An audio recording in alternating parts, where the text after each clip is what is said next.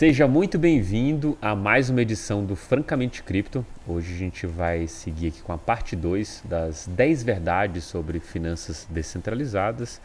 Já de novo apresentando aqui meus dois co-hosts que estavam no vídeo passado aqui com você, na nossa conversa passada, para continuar esse papo aqui. Espero que dessa vez ninguém chore igual no último. Brincadeira, ninguém chorou no último não, pessoal. Eu chorei. Volta lá. Volta lá para ver. Vocês estão acostumados aqui o Rony Schuster e o Luca Benedetti. Só falam um oi aí pra seguir o mesmo padrão dos podcasts. Fala aí, pessoal. Boa tarde. Tranquilo.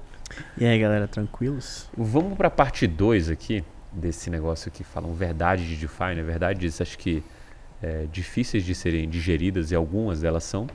É, vamos começar aqui com a primeira que o, que o Lucas separou, que dói. Essa aqui dói. Essa aqui, para quem está em cripto, para quem está em finanças descentralizadas, é difícil de admitir, mas é verdade que a grande maioria dos projetos eles não geram lucro. Mas da onde partiu esse insight? Qual foi o motivador, plataforma aí que você viu? Cara, eu gosto de usar o Token Terminal para olhar isso aí. E grande parte dos, dos projetos eles rodam com receita negativa. Assim, é, é, absurdo a quantidade de projetos que ou não arrecadam, que é, o, que é um, um caso também, acontece, que é o caso da Uniswap, por exemplo, a Uniswap, ela não arrecada por projeto, quem ganha é o market maker, né? Ou é, o, a quantidade de incentivo, a quantidade dessas coisas é tão grande que supera qualquer ganho marginal é, de lucro ali em volta daquele projeto. Então é, é, é uma coisa difícil de se engolir mesmo. Acho que para quem acredita no futuro de DeFi, para quem acredita que as finanças descentralizadas são de fato o futuro das finanças como um todo, é, você não tem nenhum modelo de negócio ainda. Assim, não é nenhum, tem, tem um ou outro que são, mas a grande maioria deles não ser lucrativo é preocupante. É, você se, faz você se questionar: será que DeFi tem market fit? Será que DeFi tem demanda? Será que a gente não está construindo todo esse mundo paralelo de finanças para nada? é, acho que esses são os questionamentos que ficam no ar quando a gente encara esse fato. Pô, saiu do, da parte 1 aqui mó feliz. Quero jogar todo o meu dinheiro nisso. Agora essa vibe que você instaurou aqui na parte 2 me deu medo. Cadê o Luca da parte 1 aqui que a gente tava animado de Fire o futuro e tudo mais? Uma brincadeira, vai lá, o Rony, você quer falar uma Eu acho que a gente poderia separar em dois tipos, assim, né? De protocolos que não geram receita, que acho que são um pouquinho diferentes, né? Primeiro, primeiro balde, eu botaria talvez a própria Uniswap que você falou, né? Obviamente ela não gera receita hoje em dia, mas ela tá buscando aí cada vez atrair mais é, é, provedores de liquidez, ela está buscando crescer, ela está buscando otimização de capital. Então, digamos que ela teria um caminho assim a, a galgar para o crescimento. Isso eu acho ok, né? investível, digamos assim.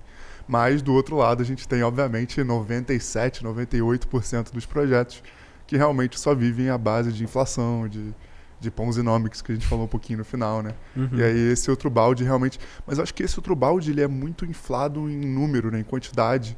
Mas se você for ver talvez em, em volume de capital, ele não é tão relevante assim, né? Acho que o capital, né, graças a Deus, acaba se acumulando em projetos que fazem mais sentido, né? Como, por exemplo, a própria Uniswap e, enfim, e alguns outros protocolos que, que ou geram ou geram lucro diretamente, que são poucos, mas existem, ou pelo menos usam isso para crescer, né? Talvez um pouco, por exemplo, até como o Nubank, né? Que é um banco que, tem prejuízo, mas que está tentando galgar um crescimento muito acelerado, né? Então, eu separaria aí até nesses dois baldes aí para ter uma análise melhor do, de DeFi de modo geral. Eu acho esse ponto interessante que você citou das startups em si, né? Porque é, obviamente, o que a Uniswap está fazendo aqui é um modus operandi do Vale do Silício. Né? Você cresce toma o mercado como um todo, e de fato é o que está acontecendo, entrega o melhor produto. Né? Inclusive, a última rodada de investimentos ali de 160 milhões, a promessa foi criar um, market, um, um mercado de NFT, que inclusive comprou algum. A, a Dini comprou algum protocolo de. Protocolo não, comprou alguma um marketplace de, de NFT. Agregador, né? Agregador, foi um agregador. É, é que agora vai ter essa junção, né? De alguma uhum. forma, agregador com o marketplace é, com, da Uniswap. Então, assim, eles estão tentando dominar o mercado para depois ver como é que se tira dinheiro disso. Inclusive, é, é engraçado você ver esse tipo de coisa, porque isso não era não é uma verdade absoluta até o começo da internet. Inclusive, houve uma mudança. É, eu estou lendo um livro agora sobre é, Venture Capital, né, que é o Power Law. Ele fala sobre essas mudanças, que era a primeira coisa era a base tecnológica. Você tem uma vantagem tecnológica, alguma coisa é, tecnicamente que as pessoas não conseguem fazer e só você consegue fazer. O Yahoo, quando ele surge, ele inaugura uma coisa que é do tipo, olha, você não tem um, uma vantagem tecnológica aqui, você não tem um fosso tecnológico que te garante uma, um diferencial frente ao mercado. O que você tem aqui é que você consegue executar muito bem uma coisa e que ninguém está conseguindo executar nessa velocidade. E aí as pessoas deixam de lado, né? Óbvio, né? o Yahoo é, cresce de uma maneira gigantesca, deixa um monte de gente rica e esse cara é, começa a ver aquilo como oportunidade. O que, que falta talvez é, para é, para DeFi, né, e talvez nesse sentido aqui dos projetos que não geram lucro, é ter um desses expoentes que tem um exit para todo mundo. E aí um exit para todo mundo é do tipo, é, beleza, você investidor lá da, da Uniswap no, no seed, né? Você foi lá o grant, sei lá, do Ethereum, lá do Ethereum Foundation, que no caso não, não cobra nada, vamos supor que você desce o dinheiro e é, cobrou ali algum... É, é, teve algum retorno e naturalmente nas outras rodadas teve uma saída. Esse é o primeiro cara que sai. O de Series A vai sair um pouco no Series B ou C. E por aí vai, né? Só que a grande saída para todo mundo é quando você faz um IPO ou quando aquela empresa gera tanto valor que o seu percentual daquele ativo vale tanto e que você começa a receber uma espécie de dividendos ou tem uma saída ou outra para um cara mais estratégico. Esse é o grande momento que falta aqui, porque aí precisa se provar que realmente, ó, você seguir uma regra específica de crescimento do Vale do Silício, que é essa, você distribuir token como um mecanismo de incentivo, você ajudar o, o usuário ali que está é, prestando algum serviço e não capturar valor por meio do token, é isso que dá certo. Por enquanto, a Uniswap a gente está vendo é um crescimento absurdo e essas coisas sempre tem que tomar cuidado com o mercado cripto, que no meio de bull markets tem bear markets que vão botar à prova aquelas verdades que você tinha como certeza, que é, pô, a Uniswap é um produto bom, funciona certinho e tudo mais, é, mas é, a gente teve várias outras coisas anteriormente, inclusive que a gente comentou no episódio anterior, que falharam no meio do caminho. Então eu acho que falta um pouco disso para que a gente é, o mercado entenda que isso tem valor, mas com certeza partindo do ponto de vista é, da verdade é essa, assim. Querendo ou não, a gente está no, no, modelo é, de startup aqui, é, que os projetos ainda estão se provando e na verdade eu acho até prejudicial se a gente fala do ponto de vista de distribuição de lucros com esses possíveis investidores, que são, nesse caso, os equity holders, que os caras que estão lá no, no contrato social têm é, de fato é, dinheiro ali dentro como equity, e o token holder. É, a gente está é, partindo do pressuposto que se ela começa a distribuir lucros, tem menos dinheiro para reinvestir. E uma startup, naturalmente, é crescimento, é growth. Né? O grande ganho está nesse ganho lá na frente, no growth total acumulado que esse cara vai trazer. E, inclusive, eu acho uma grande sinuca de bico para os é, projetos. Né? é, o que é essa possibilidade de distribuição de lucros. E a gente já viu essa lógica de inversão em cripto algumas vezes. Um exemplo claro também é a Uniswap. A Uniswap surgiu sem token. O fato dela ter acelerado o processo de token, alguém falou, cara, é, o Larry Semark lá da, do, do The Block falou, até agora eu não entendi porque que ninguém forcou a Uniswap e fez um protocolo só que com token. Aí alguém falou assim: beleza, eu vou, vou forcar, fazer vou fazer isso. e fez isso, clicou a swap, fez o Vampire Attack e acelerou todo o processo de distribuição é, da, de tokens da Uniswap. Inclusive, a SushiSwap também já tem a distribuição de receitas da, uhum. da, da, da, DEX. Da DEX, exatamente. E, e, e, e, é esse que é o ponto. assim Você está distribuindo dinheiro para um cara de maneira descentralizada. Acho que a Uniswap é muito mais centralizada do que a SushiSwap no espectro aí que a gente considera de centralização e descentralização mas a Uniswap não está distribuindo esses lucros é, para o token holder. Naturalmente, é, isso ajuda ela a atrair mais o, o formador de mercado, o provedor de liquidez ali no caso, e nesse é, sentido parece ser mais sustentável como negócio. Você tem um, um Product Market Fit para o provedor de liquidez e, na teoria, um Product Market Fit para o cara que está comprando ali dentro da DEX, porque você tem bastante usuário e bastante volume sendo negociado ali dentro. Né? Mas eu acho que dessa é, é, é uma verdade dura porque as pessoas pensam, ah, é, o protocolo está crescendo, principalmente o bull market, né? Multiplicou por 3, 4, 5, cara, é por especulação. A própria valorização do Uniswap agora é um pouco dessa especulação, né? Uhum. Você tem um protocolo que está crescendo o número de usuários, em volume, tem uma reflexividade com o mercado cripto no momento de alta, mas o token não captura valor. Mas as pessoas continuam comprando nessa perspectiva de que ele vai subir porque o negócio está subindo como um todo e talvez os investidores que tenham que justificar com outros investidores falem que no futuro esse negócio vai capturar um pouco do valor. Acho que teve uma discussão de, é, de é, fee swap, não, fee swap é o nome? Switch. Fee switch, que é uma mudança que tem tendo aí, mas acho que isso fica para um outro papo até. Né? É, vou fazer um comentário, pode comentar, pode comentar. fazer um comentário talvez polêmico aqui. Ah, não, agora a parte 2 é só polêmica e baixo astral. Pode ser.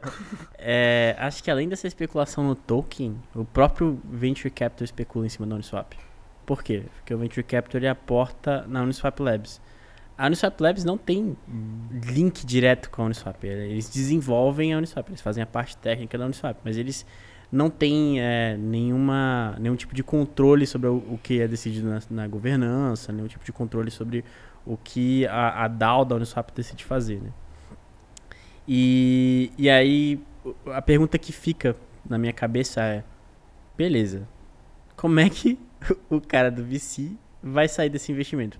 Como é que a Uniswap Labs vai ganhar dinheiro? Porque se liga o Switch, quem vai ganhar dinheiro é quem, quem é Token membro da holder. DAO, que é o Uhum. token holder.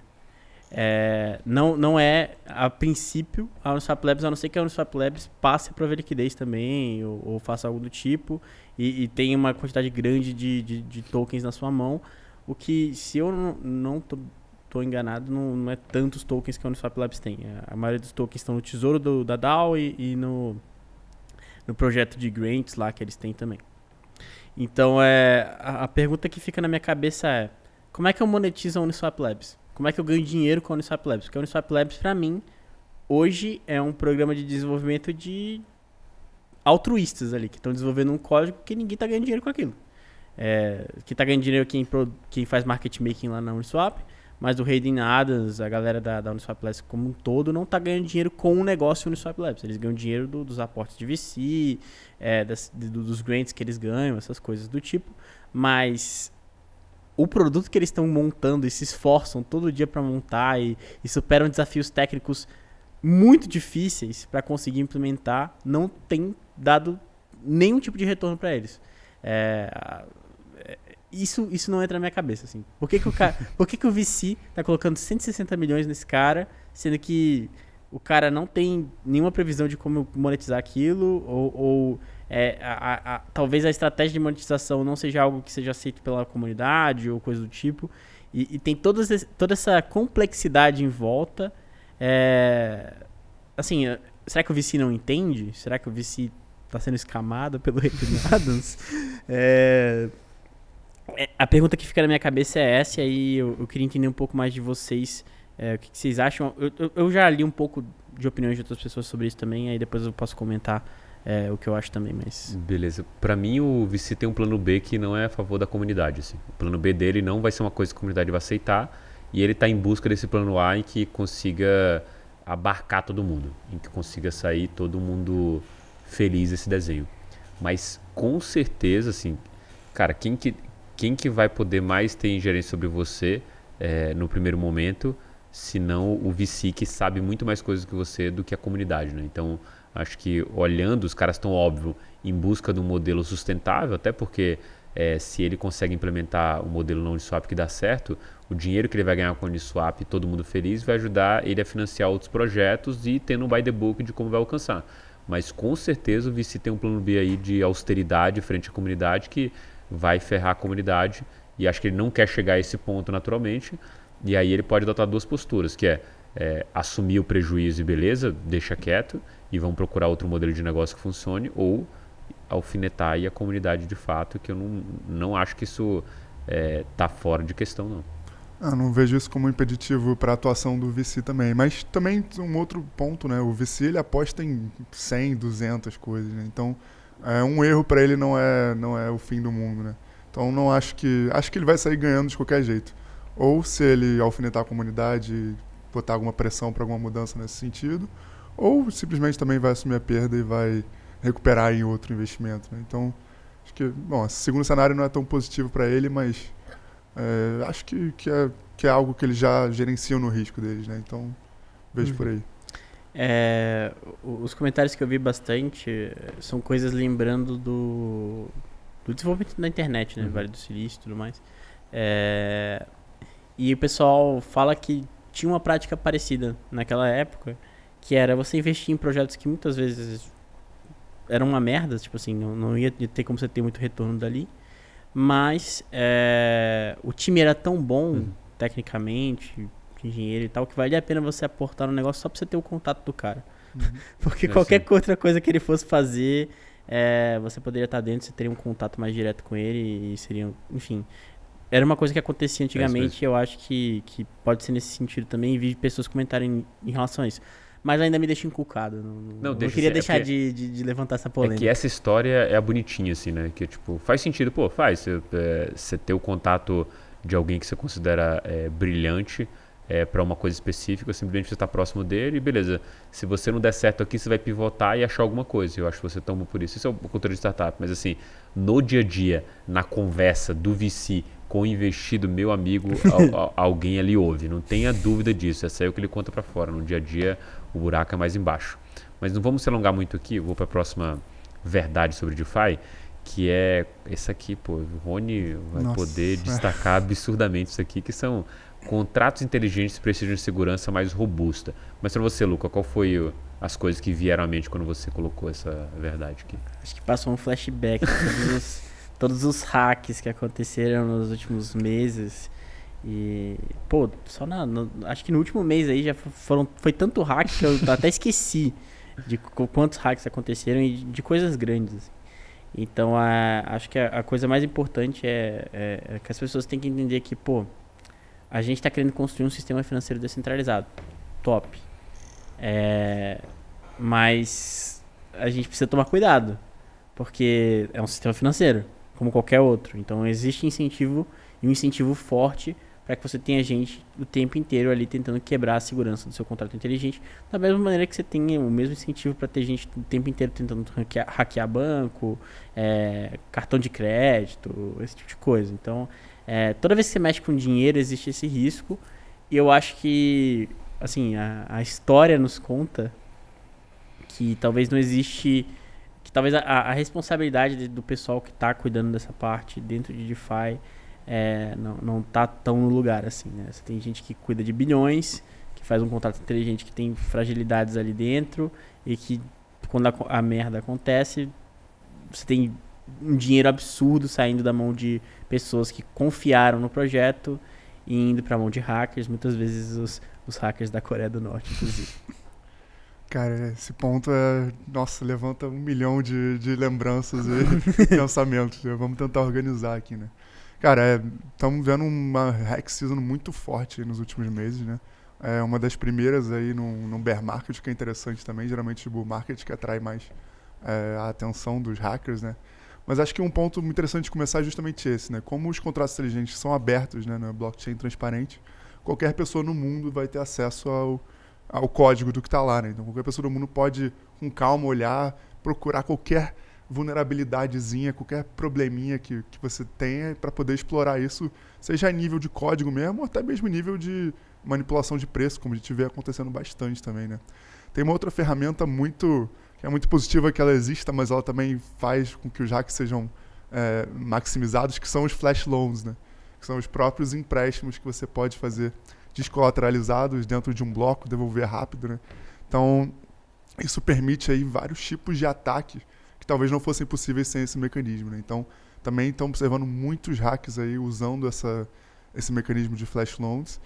E, e além disso também, é muito um contrato não auditado mesmo, né? Coisa simples, tipo, cara, né? e eu consigo entender isso por um lado, porque, pô, você está num mercado que é extremamente dinâmico, talvez um dos mais dinâmicos do mundo. Então você quer lançar a sua aplicação o mais rápido possível, talvez um dia depois que você atrase, você já, já perde, sei lá, o, o cara que não vai mais investir em você, ou uma penca de usuário que vai acabar usando o cara que fez o Vampire Attack em você, ou coisa do tipo.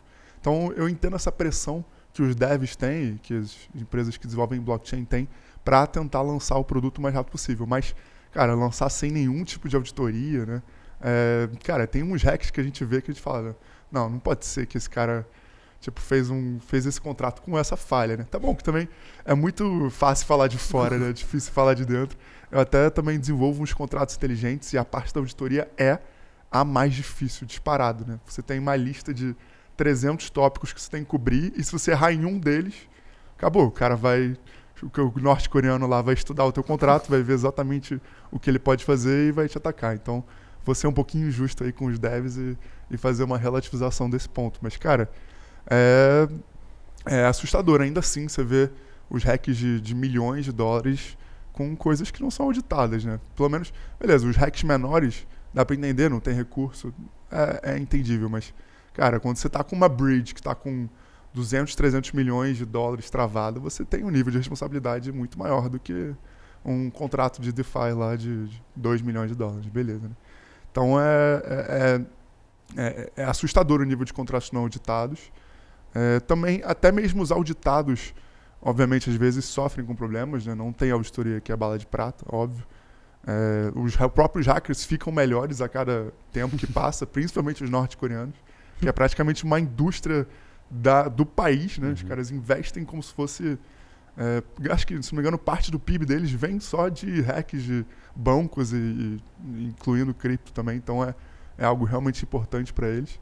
Mas, é, enfim, é, espero que daqui para frente os devs comecem a se policiar mais, é, ter menos pressa para lançar, né? É, justamente para reduzir esse número, né? Que está batendo recorde atrás de recorde. A gente bateu o recorde do ano passado já. Se não me engano, ano passado foram 2 bi hackeados, hoje já estamos em 3 bi e o ano nem acabou ainda. Ainda tem um mês e meio aí para sofrer mais hack. Pela média, vai ter mais uns seis ou sete hacks nos próximos até o final do ano. Então, é, enfim, é um, é um cenário lamentável porque isso também tira a credibilidade de cripto e, e DeFi principalmente, né, que são onde acontecem esses hacks, porque é, enfim, é, é, complicado, né? Você, sei lá, prover liquidez e do nada teu dinheiro todo sumiu e você não tem garantia nenhuma e, pô, como é que o institucional vai olhar para isso e e vai botar o dinheiro dele. Nunca, né? Então, enfim. Nossa, fiquei bem pessimista agora. falando, velho. Esse episódio é só sobre isso. Só pessimista. É, no primeiro episódio a gente deixou o pessoal otimista e agora a gente tá tirando a esperança dele. tirando a esperança a total, né? É, e, cara, eu acho. Vou tentar aqui renovar as energias desse podcast, já que ele tá tão, tão para baixo aqui. É, eu olho para isso, óbvio, né? não é o meu dinheiro que está ali envolvido, não fui eu que criei uma, uma solução de segunda camada como a Ronin foi Racket em 625 milhões. Mas olhando de fora, você vê uma é, talvez uma velocidade ali de é, necessidade de velocidade de crescimento desses desenvolvedores que é absurda assim. Fala assim, cara, você vai precisar conhecer de segurança de uma maneira absurda para conseguir navegar nesse mundo, ou você não vai conseguir dormir direito. Assim, eu eu é, como eu disse até na, na época da Ronin, eu falei assim, cara, me, o que mais me assusta é ter um cara que demorou seis ou nove dias, eu acho, para descobrir o, o, hack especificamente e divulgar. E, um, e não ter um cara que não tá dormindo é, para ver isso, sabe? É, Me preocupa. Eu, só só para deixar claro pro ouvinte, o cara que falou não era nem do time do Axie Infinity, tá? Só pra uhum. deixar isso claro. Outro, boa, boa. E aí depois a gente descobriu algumas nuances ali do ataque que tinha uma engenharia social, né? O cara fez uma proposta para ele quase negável, mandou um PDF, ele abriu, acessou lá, tomou conta da máquina dele, pegou os nós que estavam centralizados numa máquina só e conseguiu fazer a transferência autorizada pelos nós. Ninguém viu essa, essa transação. E nesse é, cenário, assim, eu sempre olhando o copo meio cheio, eu falo, cara, se isso não vai levar a gente a uma conclusão do que tipo, cara, não dá para construir sistema distribuído com finanças descentralizadas, no sentido é tanto risco que não vale a pena se seguir por esse caminho. Se o caminho não for esse, o caminho natural vai ser uma evolução extremamente rápida frente a esses hacks. Porque, querendo ou não, se a gente está falando do sistema distribuído, você está falando aí de é, é, quase, já passou 3 bi esse ano, né? passou 3, passou 3 bi de dólar é, esse ano. Se você pega o, a quantidade de hacks, você tem ali uns 3 ou 4 que dominam mais de 70%, eu acho, do negócio, uhum. e boa parte é pulverizado, né? Então, assim, é, querendo é, ou não, tem muito hacks que são pequenos. Uhum. E quando eu olho para isso, me vem a memória das exchanges centralizadas que eram hackeadas é, numa recorrência muito grande no passado. Não existia uma série de controle que esses caras é, já fazem hoje de é, segurança. Né? Acho que o próprio é, mercado Bitcoin tem um, uma base gigantesca ali focada em segurança que pra gente que quer fazer as coisas chega a ser chato, mas a gente sabe que faz parte do trabalho dos caras fazer isso e é bom que tenha esse tipo de controle. E aí você não vê mais tanta recorrência nesses ataques hackers é, a exchanges, óbvio, esse cara se profissionaliza e muda o foco para quem é o elo mais fraco. E o impressionante é que a gente está cheio dessas equipes é, novatas, e principalmente no bull market, que o cara acerta, lava a burra ali, tipo, de repente tem 625 milhões de dólares dentro do teu, da tua bridge e você tem experiência é, que foi um cara que construiu um negócio que tinha 5 milhões, alguma coisa assim. Então esse peso é, frente a isso é, afeta um pouco a forma como você é, encara e também entende a sua capacidade ou não capacidade frente a oferecer segurança para um protocolo que deveria ser extremamente robusto. Né? Então, olhando o copo meio cheio, deixando a galera é, otimista, talvez assim, é, se você dormir agora, entrar em coma e acordar daqui a 5 anos, a segurança vai ter melhor. Só que qual o problema disso? Ainda não estamos na curva de queda. O que a gente está vendo é 2 bi ano passado e 3 bi esse ano, ainda tem espaço para correr mais esse, esse valor. Então estamos numa curva ascendente. Ainda não se acertou o modelo mínimo ali possível, em que tem uma segurança viável para que os protocolos consigam construir ou em cima de um substrato é, de segurança ou com algumas é, políticas de segurança que sejam é, públicas é, e principalmente é, entendidas por todos para serem executadas. Né? Acho que falta um pouco desse cenário para que a gente veja essa curva, sei lá, no próximo ano chegar a 4, no outro a, a, começar a cair. Né? Em algum momento tem que começar a cair se essa lógica fizer sentido. Né? Senão a gente vai chegar no final aí de 2030 e falar assim, é, tentamos. Né? Não, mas bem ou mal, assim, também, botando uma dose de otimismo aí, eu tô vendo também muitos hacks simples, mas alguns também cada vez mais complexos, né? O que mostra que pelo menos nesses contratos maiores, a maioria dos desenvolvedores estão tentando criar, levantar o máximo de barreira possível para você evitar isso. Né? Então vamos ser um pouquinho otimista e falar que eu ainda acho que a gente está na curva de crescimento, né? mas até porque também a gente está atraindo muito mais capital, então é uhum. é normal, né? Você tem que fazer essa comparação não em valor absoluto, mas sim em valor relativo ao valor total. É, eu acho que a gente ainda vai crescer mais um pouco, mas eu vejo no futuro assim um, uma padronização muito maior de, de auditorias, uma quantidade maior de auditorias também de modo geral. Então eu consigo ver isso decaindo depois de um certo tempo, sim.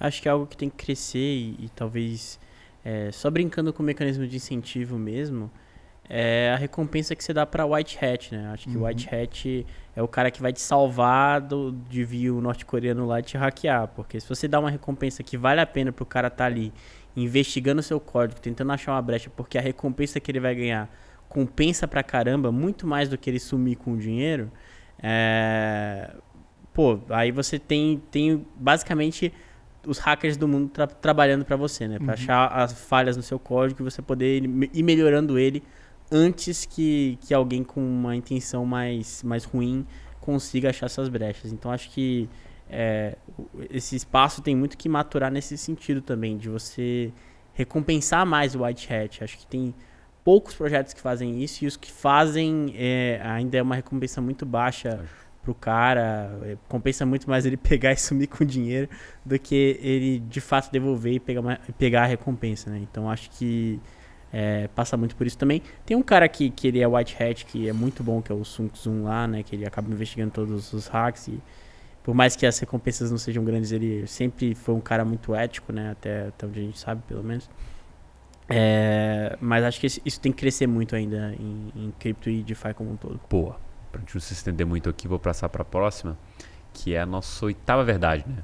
A insegurança regulatória prejudica desenvolvedores e usuários. Da onde partiu aí essa verdade, Luca? Acho que é do, da realidade. Da né? realidade. Essa aí, essa aí, é essa, aí, essa vem da realidade, cara. Nossa, é, é a, a, pô, exemplo claro disso aí. O, o, o Tornado Cash tomou sanção e agora todo mundo que, re, que recebe dinheiro do Tornado Cash que é US person precisa todo ano fazer uma declaração para os caras lá, para o FAC, acho, se não me engano, o FAC é a, é a instituição, falando, ó, eu tenho esse dinheiro aqui, esse dinheiro veio de uma instituição sancionada, não fui eu que mexi nele, eu só recebi. E aí todo ano você tem que fazer isso. Se você receber de novo, são dois papéis que você tem que preencher. Então é, é tem, tem essa questão. É, para o cara que está desenvolvendo, tem, tem um exemplo óbvio, acho que no episódio que a gente comentou sobre regulação tem muito disso, que é Pô, o cara vai lá, faz uma aplicação, algo novo, algo diferente, é, mas por algum motivo o, o regulador encrencou com aquilo ali e falou: opa, isso você não pode fazer. Ele fala só depois que o cara já lançou a aplicação, hum. em vez de falar na hora que o cara está desenvolvendo ou vai consultar o cara, assim, falando mais do regulador lá de fora do uhum. que daqui, né? O, aqui eu estou me referindo especificamente à SEC, à, à CFTC. É, o cara vai, vai te martelar na hora que você errar, ao invés de te orientar na hora que você está construindo para você não fazer algo que, que ele vai acabar é, charopando ali, vamos dizer assim. então, é, acho que tem muito essa postura, e essa postura ela não só prejudica o cara que está desenvolvendo, obviamente por causa disso, né? O cara investe o tempo dele em construir uma aplicação para depois a SEC vir e falar: opa, você não podia fazer isso. Isso aqui é uma security. É, como também o, o cara que é usuário, porque o cara que é usuário, pô, lançou a aplicação, se ele é um cara nativo de DeFi, ele vai usar, ele não tá nem aí, ele não vai, ele não vai parar e olhar, pô, será que eu tô é, usando algo que, que é uma security aqui, tô comprando algo que no, no, daqui, a, daqui a um tempo a SEC vai falar que é uma security? Ele não faz esse due diligence. Uhum. O cara compra NFT figurinha de macaco, pô. o cara tá nem aí pra SEC. Então, é, nesse sentido, o usuário se, se prejudica também, porque lá na frente, a falta de clareza do regulador faz com que ele perca dinheiro, porque o token desvalorizou sei lá quantos por cento, porque a SEC foi lá e meteu-lhe um processo. E aí, depois, né, você pode especular no resultado do processo. então, então é, acaba que você, você ganha, ganha também nesse lado, né? Mas, mas acho, que, acho que é mais isso. E quanto a essa insegurança regulatória, é uma coisa é, até que interessante quando a gente olha dessa possibilidade do mundo como um todo, né? A gente teve aquele papo lá com a Juliana Falkman que ela falou sobre essa questão do mundo global e de fato, né? Se eu não dou certo aqui num lugar porque o regulador não está bem, eu vou para outro lugar e beleza, assim. Acho que quando a gente olha para essa questão da segurança regulatória, tem inclusive o outro lado oposto. Dependendo da lei que for colocada ou da diretriz, você expulsa essa inovação. A BitLicense no Nova York foi o primeiro caso disso, né? O, a melhor de todos é isso. O, o cara é, que criou a BitLicense foi o, o principal ali é, cara que desenhou a BitLicense, entrou no saiu do, do trampo ali governamental, foi contratado pela Ripple e incrivelmente conseguiu a coisa, porque ele sabia navegar nesse negócio de fato, ele sabia como era o processo de aprovação é, e conseguiu jogar com o regulamento debaixo do braço, sendo que ninguém entendia o regulamento. E até um certo ponto na história a gente tinha três ou quatro empresas, se não me engano, na consenso de 2017 eram três ou quatro empresas com a BitLicense os caras reclamaram isso, falaram em uns três, quatro painéis sobre isso e o negócio meio que mudou. Passaram a aceitar outras pessoas por essa pressão.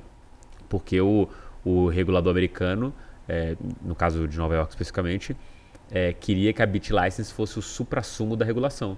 Só que quando você dificulta, para onde esses caras foram? O próprio é, o pessoal da, acho que é Metamask, eu posso estar enganando qual é a empresa, o Eric Voice é da Metamask? Esqueci o nome. É do... Não, é outra coisa, né? Não é Metamask. Eu esqueci agora o nome do, é... nome da empresa. ShapeShift.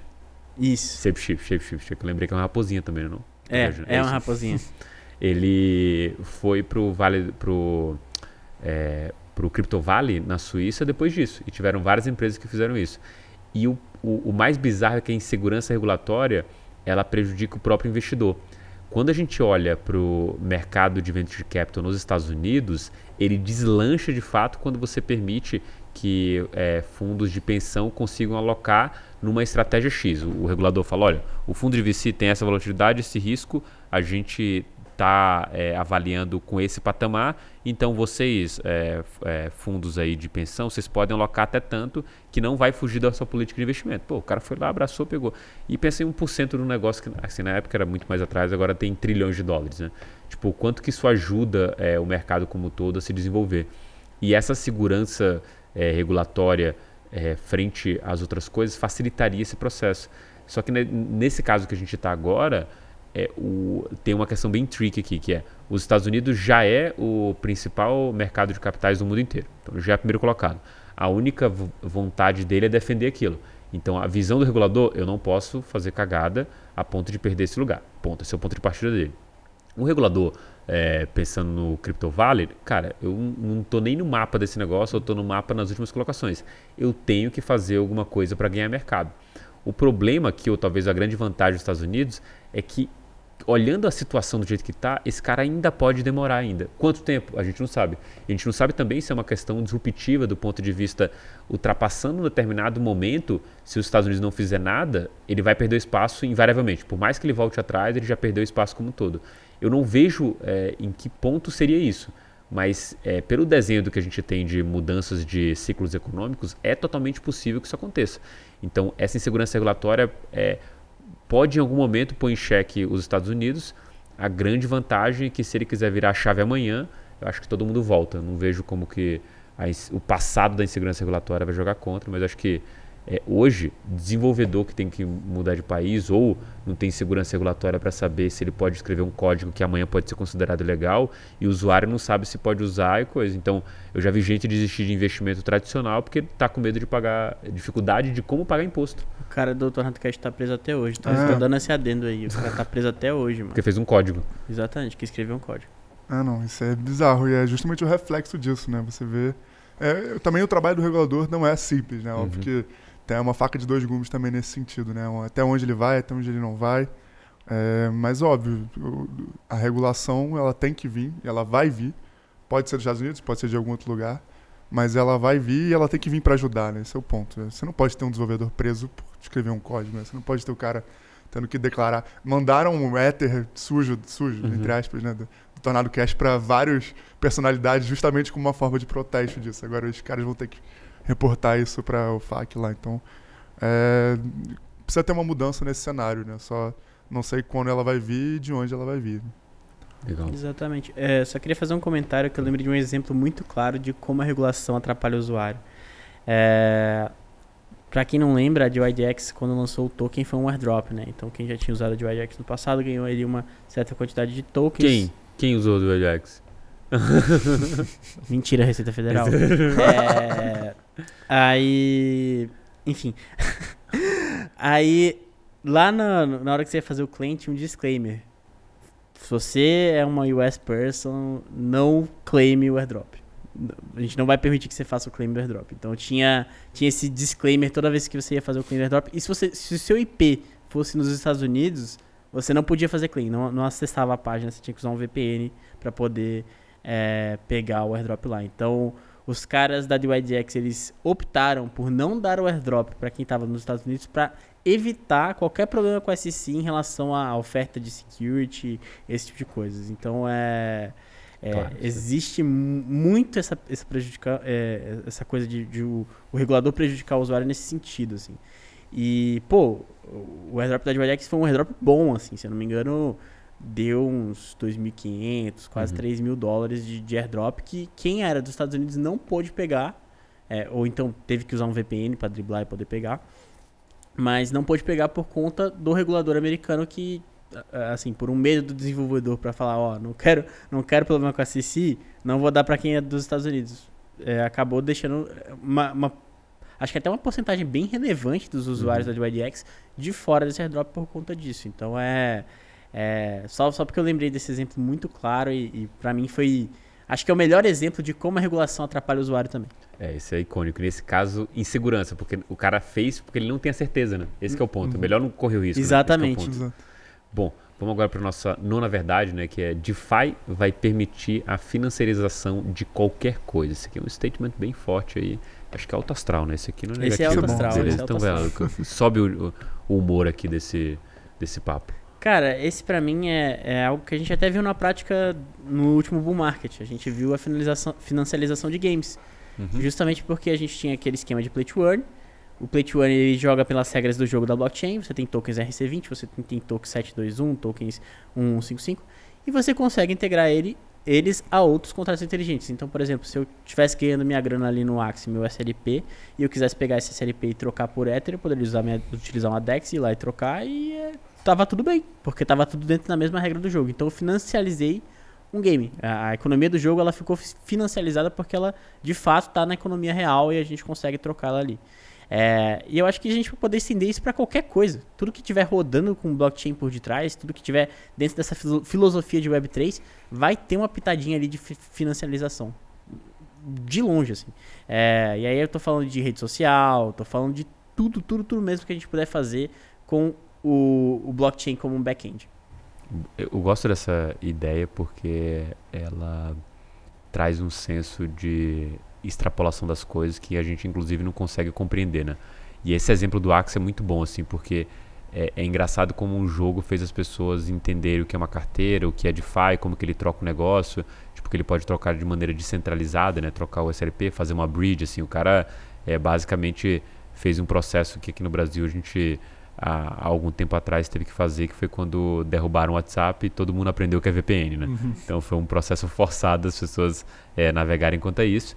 E, o, é, e nesse cenário de financiarização, você entra numa questão. É, acho que você falou um pouco de NFT aí, mas, pô, a fracionalização do NFT é uma possibilidade.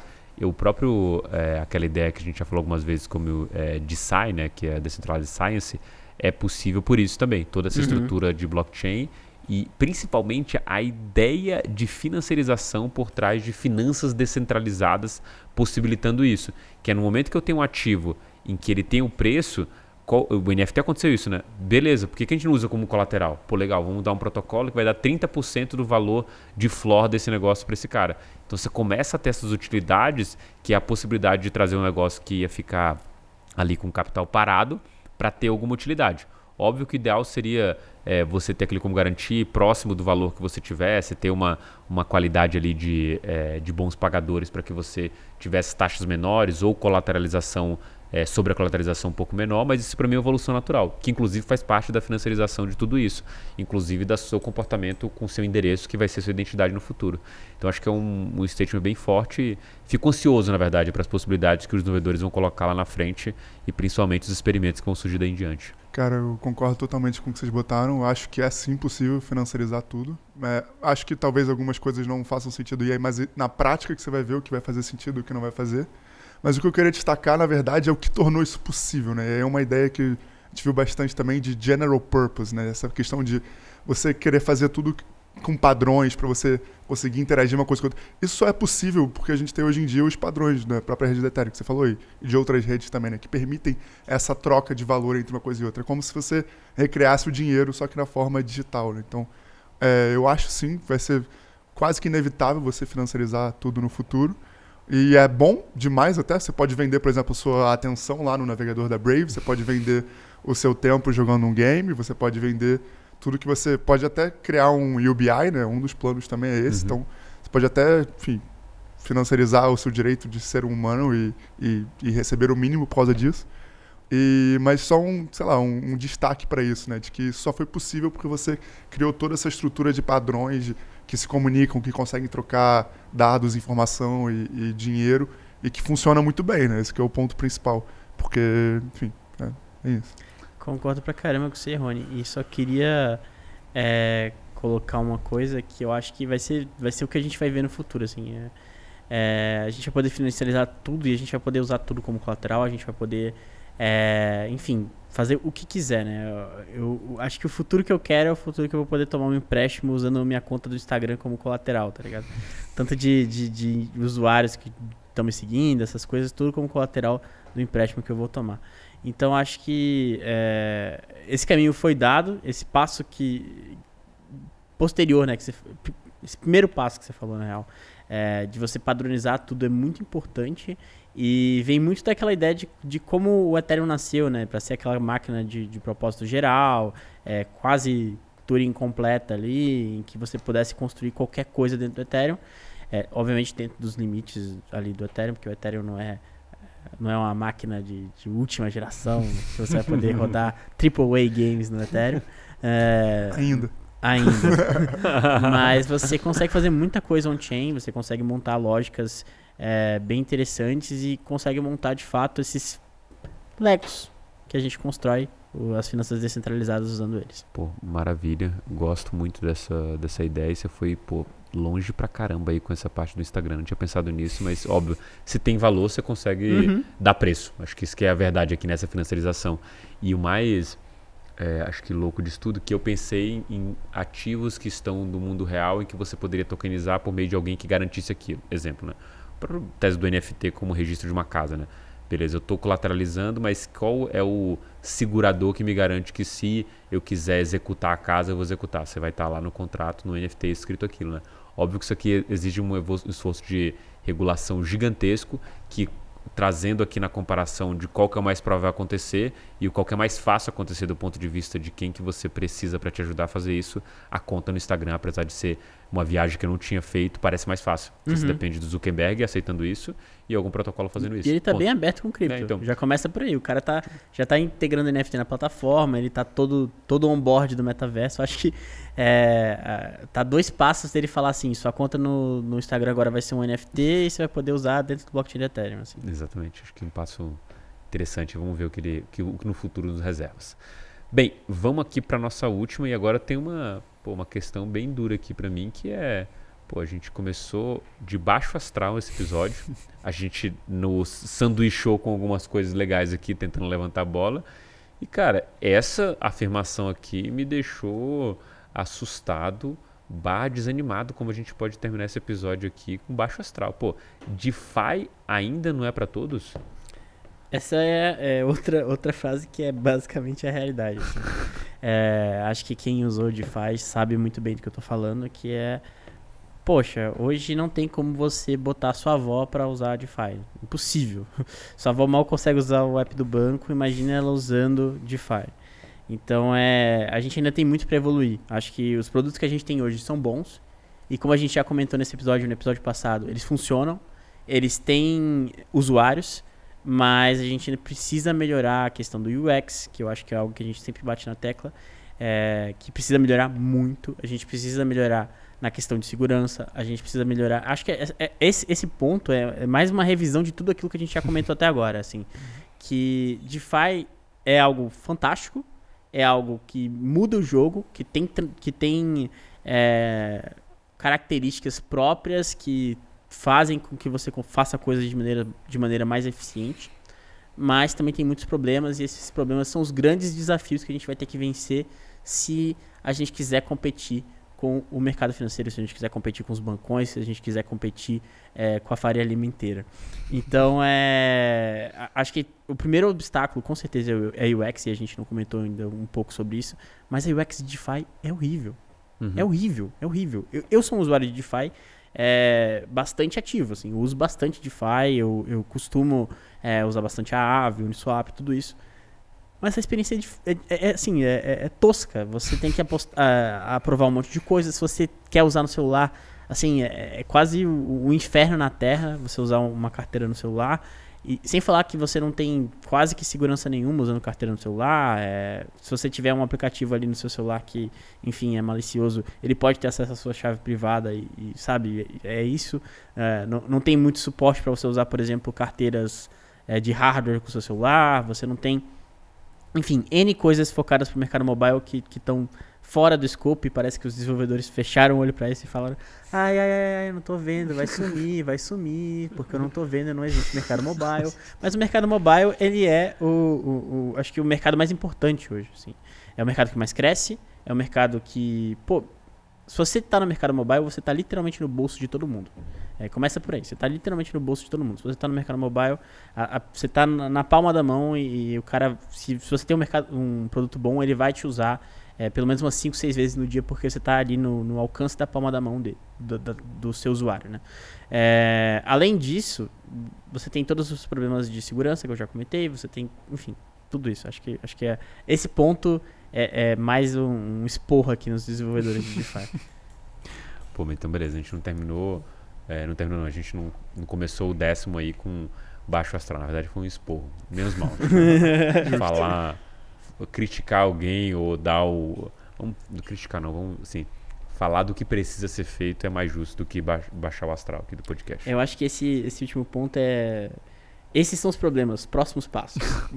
Cara, eu não, vou até construir no que você falou, concordo totalmente, né? Tem muitas coisas a melhorar ainda, mas talvez a gente deva separar em duas categorias. As coisas que precisam melhorar no nível básico, assim, né? Por exemplo, custódia, né? Você tem que fazer a sua custódia de chaves privadas até hoje, que é uma coisa que não é simples. É, escalabilidade, né? Outra coisa, tu vai fazer uma transação na Ethereum tem que pagar um absurdo, né?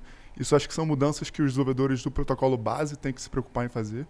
E tem as mudanças também a nível de aplicação mesmo, né? Então, efetivamente, a UX da página tem que ser compreensível, né? É, tem que ser, enfim, mais fácil de usar, está disponível talvez em mais chains, por exemplo. Então, acho que enfim, vejo esse cenário bem ruim, que nem você vê, que nem todo mundo vê hoje em dia, né? Temos que evoluir isso.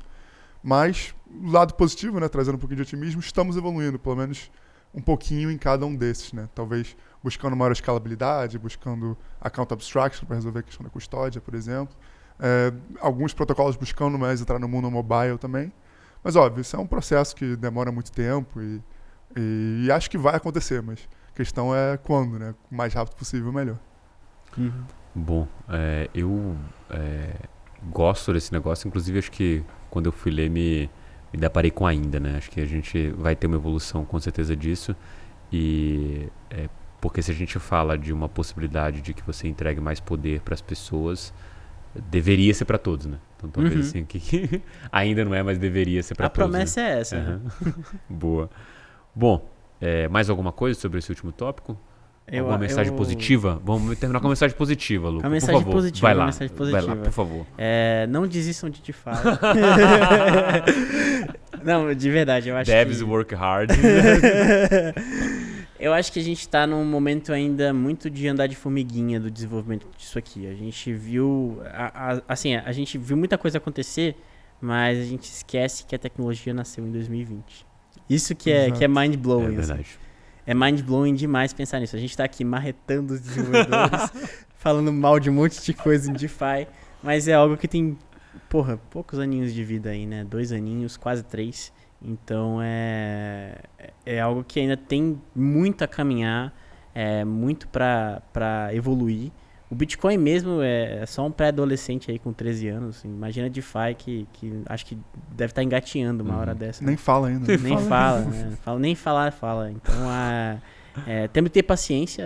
O, o processo ele é lento mesmo. O desenvolvimento não é fácil, ainda mais durante o bull marketing, que você tem milhões de distrações, os desenvolvedores estão envolvidos com milhões de coisas. E, e- e, assim, é, é uma coisa tão frenética que acho que fica difícil você sentar e escrever código. Tanto é que, se você comparar o tanto de coisa que foi entregue durante o bull market com o quanto de coisa que foi entregue durante o bear market, você vê uma, uma diferença muito grande assim na qualidade das Uhum. entregas. É, você entregou coisa muito mais robusta, muito mais interessante, é, com uma proposta mais legal durante o bear market, porque os caras têm simplesmente mais tempo para trabalhar. é, não tem ninguém enchendo o saco, não tem, tem ninguém falando Wayne Token, Wayne Token, Wayne Token, Wayne Token. Emu, o emu. É, o airdrop, airdrop, airdrop. Essas coisas assim, sabe? Então, é, acho que acho que a gente tem que acompanhar de fato o, o ciclo de desenvolvimento com, com paciência, com calma e lembrar que é uma tecnologia nova, a gente não vai ter todas as soluções do mundo agora, mas a gente vai construindo pouco a pouco isso com o tempo, com o ciclo de maturação do mercado e que, por mais que seja uma tecnologia nova, ela já, como a gente comentou, provou seu ponto, provou seu valor. Boa, maravilha. Bem, antes de a gente terminar, eu vou dar a minha mineração da semana, que eu não dei da última vez, que é um texto já antigo, mas eu gosto sempre de revisar ele aqui quando a gente está procurando construir é, teses, né? Principalmente entender o que, que se falava anteriormente. E é engraçado ver, porque eu, assim, sou fanzaço do Caio Samani da Multicoin Capital, e o texto é de abril de 2019, chama Crypto Megateses. Inclusive tem um vídeo no YouTube do, da própria Multicoin Capital, tem um texto mais, é, mais longo aqui que você pode baixar em PDF. A gente vai botar o link aqui logo abaixo. É, mas o, o interessante é ver que, cara, em abril de 2019 não se falava de DeFi, se falava é, a possibilidade de é, Open Finance. É assim que ele definia o negócio como um todo, sabe? E DeFi para ele na época que é, tem MakerDAO, Ether Phoenix, que era uma Nossa. corretora horrível, se eu não me engano, é aquela que tinha ainda é, o era o Order Book, ZeroX, Augur, Flux, View, que inclusive deixou de existir, Gasser, que eu nunca ouvi falar, e Radar, Radar, acho que é isso. São todos protocolos que foram morrendo ao longo do caminho, boa parte deles, ou não tem tanta relevância quanto a Uniswap tem hoje para finanças descentralizadas. Então, assim, cara, em 2019 esse cara estava fazendo isso. A tese, obviamente, continua fazendo sentido, mas os exemplos aqui eh, são outros. Então, aqui cabe para a gente entender o, eh, esse texto, qual que é a robustez das teses como um todo. Ele fala sobre a possibilidade de cripto atingir entre 40 e 100 trilhões de dólares num, num mercado completamente amadurecido. E essa possibilidade passa por Open Finance e óbvio, exclusivamente por Web3, simplesmente pela ideia ali de que a Web2, o modelo ele está quebrado porque ele não alinha o usuário na parte final da curva, né? Que é, no começo você tá um produto muito bom, o usuário te ajuda a construir, lá na frente quem ganha o dinheiro é o equity holder e não tem token holder na modelo de Web2, na de Web3 tem. Então assim, é um texto bem interessante para a gente é, entender primeiro o que, que é válido desde 2019 nessa tese e entender onde está a robustez. A robustez não está nos exemplos, a robustez está no desenho de futuro que a gente vê pela frente. Perfeito? Bem, eu vou encerrando por aqui. Obrigado vocês aqui que estão heróis aqui de gravar esse podcast esse horário comigo. Obrigado, Rony. Obrigado, Luca. Obrigado você que ficou até o final. Não esquece de curtir o vídeo aí se você está vendo no YouTube. Mandar para o seu amigo aí que te acompanha nas teses de finanças descentralizadas. Eu vou ficando por aqui e a gente se vê no próximo Fancamento de Cripto. Abração.